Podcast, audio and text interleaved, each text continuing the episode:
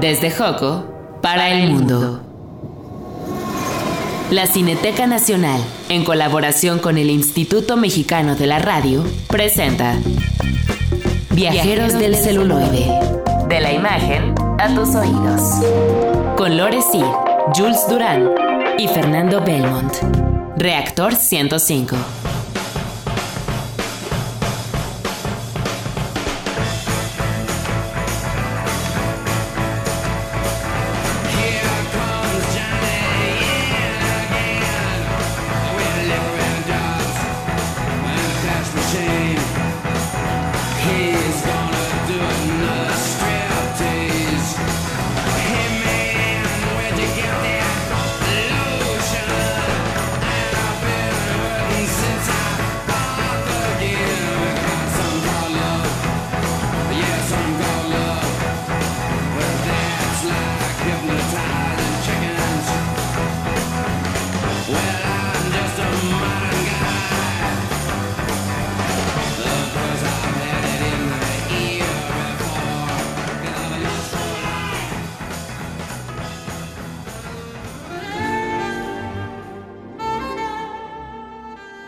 Bienvenidos a Viajeros del Celuloide, un programa desde las entrañas de Joco, de Cineteca Nacional, en colaboración con el Instituto Mexicano de la Radio.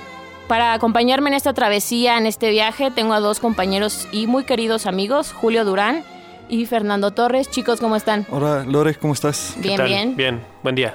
Eh, en esta ocasión vamos a tocar un tema muy amplio, muy interesante y que a los tres nos apasiona bastante ¿Qué es la música en el cine? Específicamente el soundtrack. En esta ocasión tenemos un tema muy amplio que son los soundtracks y que primero tendríamos que explicar el ABC de, cómo se utiliza la música en el cine. Eh, yo creo que hay tres grandes ramas de, la música, que es el score, la música incidental y los soundtracks. Sí, justo eh, quizá valdría la pena eh, hacer más, más programas al respecto no, no nos va a dar chance ¿no? de, hablar de todo lo que quisiéramos hablar, pero justo no, esta diferencia entre, entre el soundtrack, ¿no? el soundtrack es más como un collage, es una antología de, de que puede ser de muchos artistas, de muchas bandas, de muchos músicos, diferentes entre sí, no, no, no tienen que estar eh, en el mismo género ni en el mismo estilo, no justo el director y el supervisor musical en todo caso de la película, pues eh, tendrá ese buen oído, ¿no? Para jalar las, las, las, pistas que, que, acompañan la película. Y el score, específicamente lo, lo que es un score, es una creación que, que, está hecha para la película, ¿no? Generalmente está hecha por un compositor específicamente para la película, ¿no? Que va de la mano, ¿no? La imagen va de la mano con la música y la música va de la, de la mano eh, con, con, estas imágenes, ¿no? Son, son, este, cuando vemos alguna película son, este, eh, no, no, no, se, no se separan. Creo que un ejemplo perfecto para, mostrar que es un score es la película de Tiburón. Eh, John Williams hizo una música precisa para que a nosotros nos diera miedo y tuviéramos una referencia hacia el mar. Y, de ahí el miedo al tiburón y demás. Con, este gran villano, ¿no? El, manejar este suspenso que justo para eso, digo, ambos, ambas, ambas cosas funcionan más o menos para lo mismo, ¿no? Es una, una especie de apoyo, ¿no? el score y el soundtrack. Eh, este apoyo precisamente en el caso de tiburón pues ya se volvió icónico, ¿no? la imagen sola del tiburón y del mar de las escenas de la película pues nos remiten necesariamente precisamente esta composición de John Williams, ¿no? Eh, y viceversa, escuchas la canción y sabes perfectamente, aunque no incluso aunque no hayas visto la película, y, seguramente la gente que nos escucha nos lo podrá decir, han visto o no han visto Tiburón, pero en el momento en el que escuchan la pieza principal de la película, saben cuál, cuál es, ¿no? Un poco sucede eso con la música incidental. Un ejemplo es Harry Potter, es decir, la música incidental otorga leitmotivs a los personajes y a, y a, los momentos más dramáticos, ya sea de felicidad o de tristeza. Entonces, ese es un ejemplo. Otro podría ser Interstellar, en donde Hans Zimmer le otorga a cada, a cada escena espacial, que por cierto, esa música no interactúa con los personajes. Eh, y esto es bien importante. Hay, hay música, eh, por ejemplo, La La Land, en donde los personajes son parte de ese mundo, de ese universo, son, eh, lo hace muchísimo más natural. Exacto.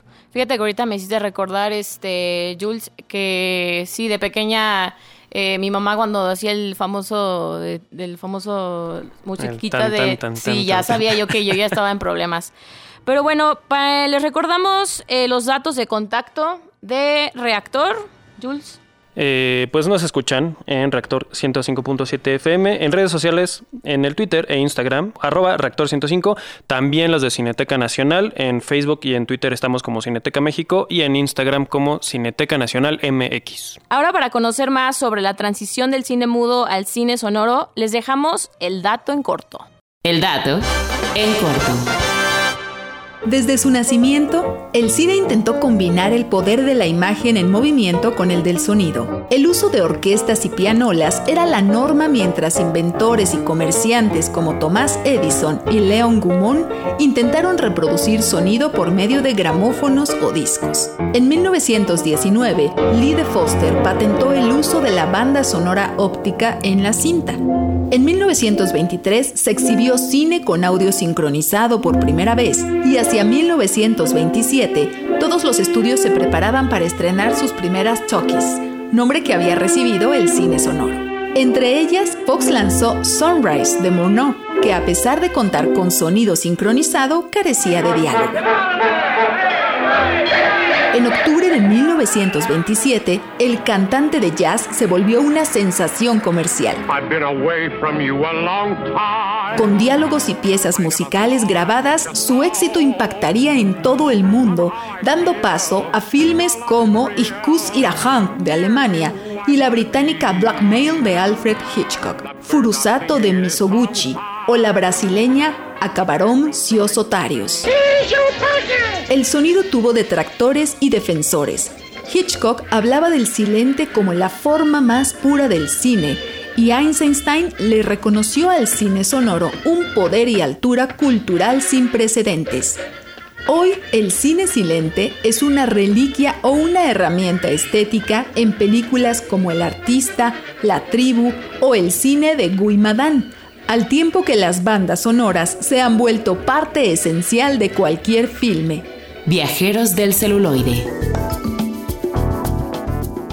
Bueno, ese fue el dato en corto. Eh, un tema bastante interesante, ¿no? Este, toda la cuestión eh, tecnológica que había eh, desde el siglo pasado para la creación musical, ¿no? Por ejemplo, Tuvimos la oportunidad en la, el año pasado de la exposición de Gomont en la Cineteca Nacional, ¿no? Donde trajeron el cronomegáfono. Era un aparato impresionante. Como lo escuchamos en la cápsula, desde el principio del cine se intentó que fuera eh, sonoro, ¿no? Eh, hay unos experimentos que pueden ver, eh, los pueden ver en YouTube, los experimentos de Dixon y de Tomás Alva Edison donde justo eh, se tiene un aparato aparte, ¿no? Que te, que te muestra el sonido. Gumont lo hace, ¿no? En 1903. Eh, de hecho, se vende el aparato a Cuba y luego viene a México, llega la Revolución Mexicana en 1910 y ya no tiene éxito este, esta, digamos, esta, era en aquel entonces esta nueva forma de ver el cine, eh, pero siempre estuvo esa, esa, esa intención ¿no? de que no fuera eh, mudo, ¿no? Como siempre le hemos dicho, cine mudo, ¿no? Pues no, nunca fue mudo, ¿no? En realidad había pianolas, digo, también el caso de Murnau que, se menciona por acá. Él mandaba partituras específicas para ciertas películas suyas, ¿no? Mandaba una copia a Argentina, a Estados Unidos, a Francia, la mandaba con una partitura, ¿no? El, sujeto de la pianola tiene que tocar esto con mi película, ¿no? Sí. Entonces no estaba separado hasta que llega eh, ya un aparato extra que es el sonido, y entonces empieza a fabricar todas estas necesidades que hoy en día ya son muy naturales, ¿no? tener sonidos, es decir, no solo estamos escuchando los diálogos de los personajes, tenemos sonidos, tenemos ruidos, tenemos música. Eh, me parece muy, muy, importante lo que decía este Fer en, el bloque anterior, que es, hay música... Eh, lo que, lo, que, lo que en el cine le llamamos la música, eh, los elementos digéticos y los extradigéticos, ¿no? Están todos estos elementos que los personajes sí están escuchando y hay otros que, solo los escucha el espectador, ¿no? Los que están en la lógica interna del relato como La La Land, o sea, empiezan a cantar, empiezan a bailar, por supuesto que toda esa música está en algunas ocasiones dentro del relato, en otras ocasiones está en su cabeza nada más. Y hay otra música que los personajes no escuchan, como la de tiburón, ¿no? Sí. Porque si no, los personajes en el momento en el que No, suena la canción se, va- salen ahí. del agua, ¿no? Ca- Cabe mencionar que, por ejemplo, en la Cineteca todavía se estila que se proyecten películas eh, silentes eh, y que estén musicalizadas en vivo. Sí. Eso sigue teniendo un encanto y romanticismo que, que- que la gente todavía aprecia. Sí, ¿no? sí, sí, y sí. por eso vale la pena ir y, bueno, cuando se presenten. Bueno, Sí, tenemos a, a grandes amigos, ¿no? Como José María Serralde y Débora Silverer, que son los, los más asiduos, los músicos más asiduos que, que musicalizan, pero digo, han pasado un montón de, de personajes, ¿no? Alex Otaola se me ocurre. Oye, y yo les pregunto, ¿y ha, ha evolucionado tanto que ustedes cómo considerarían que un soundtrack es bueno o, o- o- o funciona para una película? ¿Qué, tiene, ¿Qué elementos tiene que tener?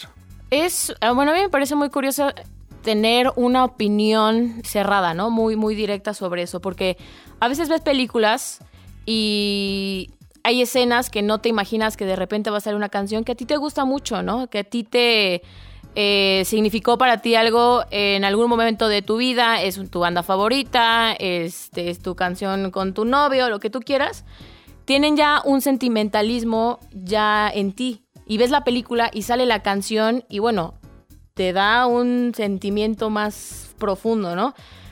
Yo creo, por ejemplo, me he puesto a pensar y digo, bueno, también, ¿qué, qué hará que, o sea, qué, qué decide, cómo decide el director poner ciertas canciones? Porque también eso es otro, otro aspecto. O sea, canciones, estamos hablando, acuérdense, de soundtrack, son canciones ya hechas, o sea, una selección del director para ponerlas, no son, no son, no son creaciones solamente para la película, ¿no? Entonces, por ejemplo, eh, el que haya, no sé, el que, el que cierto director ponga cierta canción, ¿por qué? O sea, él en su infancia, en su juventud, en su vida, en su vida personal, tuvo Yo- alguna. Yo, yo creo que también tiene que ver con el color de la película. Por ejemplo, Claro. en 500 días con Summer eh, hay una escena en el elevador en donde se enamoran o él se enamora de ella. ¿Saben de qué hablo? Y, Él se y, obsesiona con esta ella. chica, Summer, está escuchando a The Smiths. Sí. Tiene mucho que ver Uy. con el tono de la película. Sí, sí. Es, es como azul incluso, no Y- sé, y- así me lo imagino. ¿Y para quién está dirigida, no? Porque justo es una película, creo, muy de nuestra generación y sabes Medio que alguien de nuestra generación, exacto, ¿no? Que la va a escuchar, que le gustan los Smiths o que los ha escuchado mucho en la vida. Entonces, sí, también, también es, usa un poco de contexto, ¿no? Pien- pienso en, en cómo arranca Eterno Resplandor de una mente sin recuerdos. Que creo que la primera es. película. Que la primera es Beck. ¿No? Sí. La Ah, primera, sí. la- que, es, que, es un, que es un cover de. eh, la rola se llama Everybody's Gotta Learn Sometime. Sometimes. Lo Y- interesante de esa escena es cómo empieza la película porque la está escuchando el espectador y corte A, él está en su auto destrozado Ajá, ajá. Y, y la trae en el cassette. Exacto. Entonces ahí cambia, ahí cambia, el ¿no? uso de la... de- Justo lo el que uso decíamos, de la ¿no? música, En- por en- supuesto. Al principio solo la está escuchando, solo la estamos escuchando nosotros y luego entra a la lógica interna de Yo la creo peli. que cuando se utiliza la música de esa forma es, es como mejor funciona, cuando se vuelve más natural y, y se vuelve parte de, de ese ambiente, de esa atmósfera. Y bueno, para ustedes, en este sentido, ¿cuáles son los directores eh, icónicos, ¿no? Que han utilizado músicos también icónicos que se les venga a la mente. Pues tenemos ahí, hay una listilla, ¿no? Tarantino es el, es el obvio, ¿no? Es el paso así, automático, por Sí, default. es el más, es el más reconocido, Evidente, ¿no? creo. Bueno, a mí en lo personal, eh, pues Cameron Crowe, Danny Boyle son otros de los más significativos. Pero bueno, ahora vamos a pasar a escuchar una canción. Jules, ¿qué canciones? In a Lonely Place de Choi Sung Hyun, que jus- justo está curioso porque es el, en realidad es, es el score de Old Boy, pero eh, todas esas piezas son como de música popular, entonces está ahí entre ser soundtrack y score, entonces pues, vamos a escucharlo.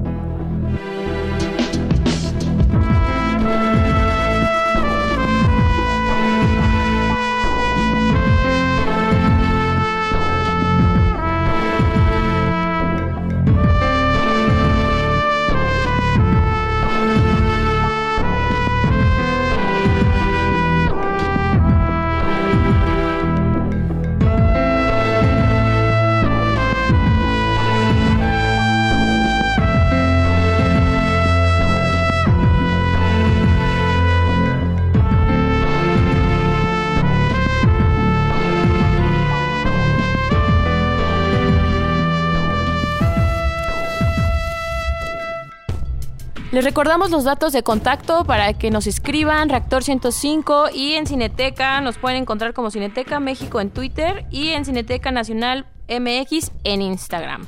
Y bueno, seguimos platicando sobre directores eh, para ampliar un poquito más el tema. Pues mira, qué curioso porque hace rato mencionaste a Danny Boyle y por cierto no mencionamos la, la rola con la que inició este programa, Transporting. Eh, una, una, gran rola de, de Iggy Pop y si por algo es conocida esa película es porque, porque igual de transgresora es el soundtrack. Sí, ¿no? sí, sí, sí cada pieza está bien ubicada y, y, y, va acorde a los personajes y al momento, ¿sabes? Y, es y, co y tanto que tiene dos, ¿no? El boom de, Sí. de, de la heroína, ¿no? Corriendo ahí por, por la sangre de Renton y él corriendo por, la, por las calles. En fin, creo que ahí también funciona. Sí, creo que ajá, justo Lost for Life te, te pone en el tono. Que, que, que eso es lo, lo que puede pasar con lo que dice Stalore, ¿no? Puede ser un poco tramposo incluso la, la, el soundtrack, ¿no? Para, un poco para eso sirve, ¿no? Hay, hay películas que pueden ser muy flojas, pero en realidad el soundtrack es increíble. A mí no me gusta nada Baby Driver, por ejemplo, de Edgar Wright. Ya me la han recomendado muchas veces. A mí no me gusta nada, me parece muy, muy vacía, me parece muy básica y me parece... Bueno, a mí, a mí no me gusta, véanla, pero a mí me parece muy floja, pero el soundtrack es increíble, ¿no? O sea, el soundtrack se lleva por completo, le- le- se lleva de calle la película, ¿no? Y el caso de Cameron Crowe, se me hace muy cursi él. A mí me parece muy Oh. cursi, ¿no? Pues sí, o sea, es el caso en donde Ah, el soundtrack genial. está por encima de la película. Sí, pasa, o sea, es, pasa es mucho. cuando salva, digamos. Con, con Baby Driver me parece que eso pasa, sí. La o sea, la- el soundtrack es mucho mejor.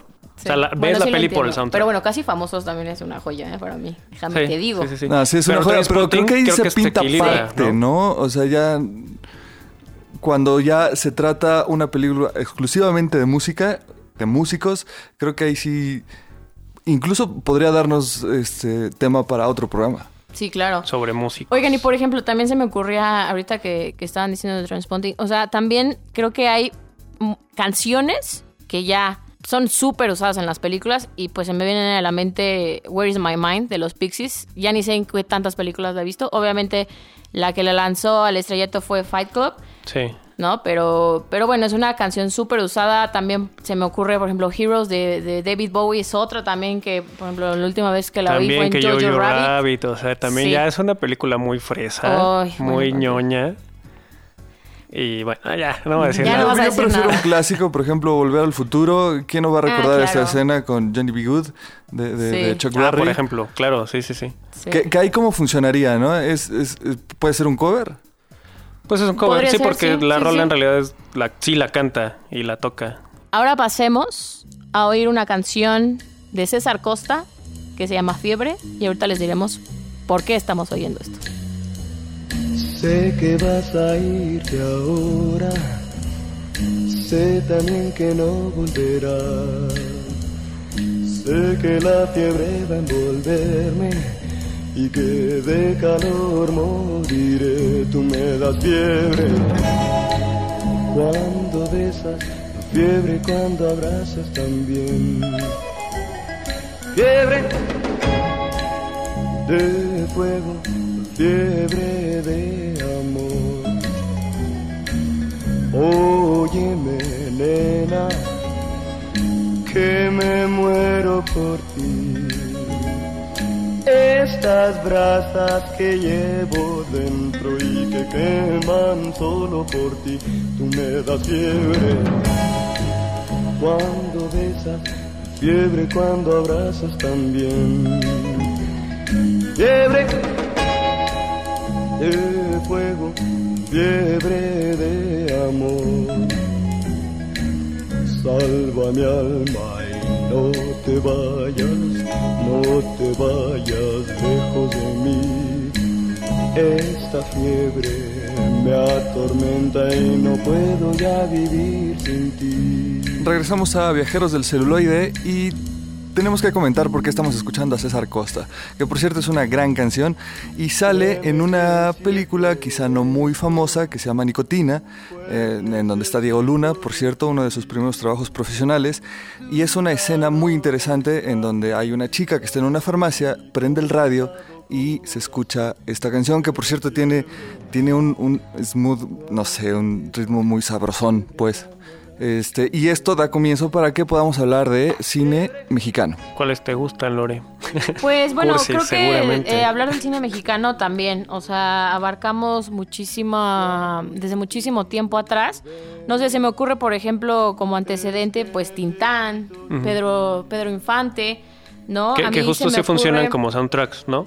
O Sí, sea, son sí. soundtracks o son score, porque hay un compositor detrás, pero obviamente la idea de estas películas es que el, el intérprete, que regularmente es el protagonista, sea Tintán, sea este Pedro Infante, pues que se luzca, ¿no? Sí. Entonces, ah, pues ah, da la casualidad que también canta el señor, ¿no? Entonces, digo, la, la historia del cine mexicano es también Basta. como muy rica, ¿no? En Pero mira, ese- ahora que mencionas a Tintán, un ejemplo fantástico es El Rey del Barrio. Cuando le canta a Silvia Pinal, le Bonita, canta contigo. Contigo. No, es contigo. Pero bueno, eso que dices, eh, Jules, sí es curioso porque, por ejemplo, también eh, Amorcito Corazón, ¿no? En nosotros, los pobres, eh, cuando Pedro Infante está cantando eh, con Blanca Estela Pavón, ¿Les gustó Nosotros los Pobres? Por cierto. pues... eh, Me gusta Mm, la mm. trilogía. Me gusta más Pepe el Toro, pero la Ah. trilogía completa me gusta. O sea, sí la verías completa. Un, Sí, un- sí. podríamos ok. intentarlo. Sí, sí, sí. La malagueña en, en Enamorada del Indio Fernández, que también la historia detrás es que eh, el Indio y Mauricio Magdaleno, el guionista, le, escribieron específicamente esa escena a María Félix para que se vieran sus ojos, para que se viera su cara. Entonces, cuando le va, este Pedro Armendariz le va a dar serenata, pues le cantan malagueña, ¿no? Entonces, este, sí, o sea, sí, sí es, sí es muy común, ¿no? Y, y justo ahí es una de las historias de cómo el creador, quienes están detrás de la película, pues deciden, ¿no? Eh, mencionábamos también eh, a Oscar Chávez, un poquito No. más para acá, ¿no? que, que vale, vale mucho la pena mencionarlo ahora, ¿no? Mencionar los caifanes. También es un artista específico haciendo música, digamos, más o menos él solo para, para toda la banda sonora de la película. Pero justo son, son pistas que van saliendo, ¿no? Son pistas que vamos escuchando a lo largo de, de la peli y le van dando tono, ¿no? Digo, Los Caifanes sí se me hace un soundtrack, eh, digo, indispensable, ¿no? ¿Tú crees que se volvió clásico el soundtrack de... De, de los caifanes, sí, sí, porque también lo, chistoso es que el, el- el- soundtrack como disco, como, como aparte de la peli sale hasta los 80. Entonces creo que no, no dio chance de que tuviera esta, se volviera legendario, ¿no? Como todos estos que conocemos hoy en día, digo, nuestra generación, que de los 90 para acá lo ha adoptado, justo por esto, ¿no? Porque no se tenía esta, a lo mejor no se tenía esta idea tan clara, ¿no? Los, menómanos, los melómanos sí, ¿no? O sea, veías una peli y te, y te ibas enganchando de las, de las rolas, ¿no? Pero no existía esta idea de, quizá, de, del soundtrack como antología emocional, ¿no? Termina siendo eso es lo padre también. Mira, que para mí un clásico de clásicos, incluso yo diría una película de Arturo Ripstein, El lugar sin límites, que la canción base prácticamente es perfume de gardenias. Eh, y es un ritmo que contrasta con lo que hemos estado diciendo ahorita un poco. Sí. La risa en vacaciones.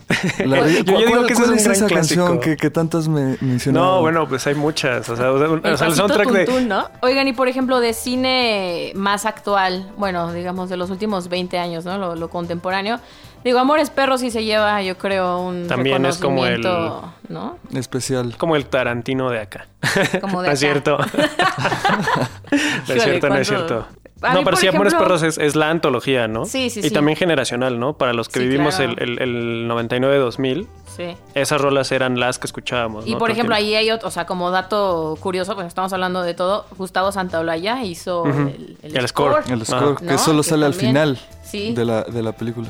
Y, yo creo que habría que darle su, su justo reconocimiento a Natalia Lafourcade porque ella ha aparecido en varias películas. O sea, desde Güeros, Amarte Duele, Temporada de Patos. Y siempre ha tenido un, un- un lugar en, en el cine contemporáneo de, de México, pues. Sí. También una, una, un grupo de cine mexicano contemporáneo que usa mucho este estas, estas rolas que son muy de muy de mamá, de Radio Felicidad. Julián Hernández, Iván Ávila, Roberto Fiesco siempre usan este tipo de, de canciones que, que son muy de Radio Felicidad, ¿no? Boleros, este balada romántica de los 80, de los 70, ¿no? Este poner a Manuela Torres en sus, en sus soundtracks, ¿no? por ejemplo. Eh, también es una cuestión muy de estilo, ¿no? Es que, que son rolas que ya nos son lejanas para nuestra generación, pero... Pero que sí las conocemos. las- exacto, sí. No, porque, nosotros, nuestra al menos infancia nuestra generación, crecimos- sí crecimos con ellas. Sí, sí, Sí. sí, sí. Por ejemplo, la canción que, que vamos a, a escuchar, la de Sony. Un, un- un gran soundtrack, creo yo, de los recientes es el de Te Prometo Anarquía de Julio Hernández Cordón. A mí me gusta mucho el soundtrack, que, que justo se mezcla entre rolas incidentales y las canciones que Julio Hernández Cordón mete, y entre ellas un cover de Bobby Hebb, Sony, de, de Los Iracundos, que también cobereó por ahí horrendamente Luis Miguel. ¿Cómo, cómo es Yo no posible? la conocía, la Y Pero verdad. Pantén Rococó también. Ah, cierto, sí, sí, sí. En- en- En ah, y de hecho también en Sintonisonia. También es, un, es parte del soundtrack de Sintonisonia de, de Harry Sama. Un saludote a Harry. Este, sí, cierto, sí, sí, sí. Y bueno, pues vámonos a escuchar la de los iracundos, que es una versión, eh, pues ya, ya antaña, de los años 60. Vámonos. Gracias porque tú viniste a mí. Sani, no sabes el bien que me das tú. No esperaba más de la vida que a ti. Y hoy de nuevo está el sol para mí. Sani, ahora vivo para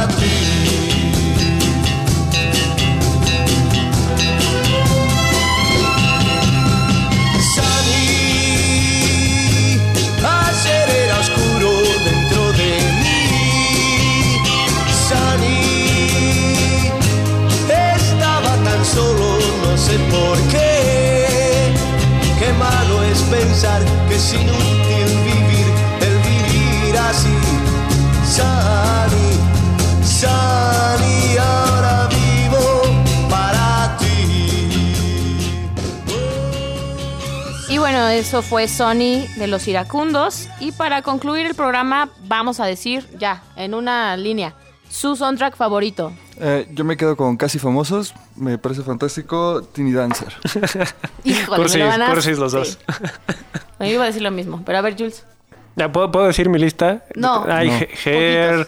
este, la, no, la vida acuática es de mis favoritos. El de Good Time, el de Good Story. Bueno, esos son más de score, dicen ustedes, pero eh, Ciudad de Dios también. Sí. Yo, bueno, yo también comparto y les compartí hace rato también de Cameron Crowe, pero sí, yo creo que también Almost Famous, aunque Fer lo ganó, no importa, es uno de los más significativos en lo personal. Les recordamos que nos pueden escribir en Reactor 105 y también eh, con Cineteca Nacional nos pueden encontrar en Twitter y en Facebook como Cineteca México y en Instagram Cineteca Nacional MX. Queremos agradecer a Gabriela Álvarez en la producción y a Sergio Vargas en los controles. Y bueno, esto fue todo el día de hoy en Viajeros del Celuloide. Chicos, un gusto. Nos Muchas escuchamos gracias. semana. Nos escuchamos en la próxima. Hemos terminado el recorrido. De la imagen a tus oídos. Viajeros del celuloide. Un programa de la Cineteca Nacional en colaboración con el Instituto Mexicano de la Radio. Con Lore Sir, Jules Durán y Fernando Belmont. Reactor 105.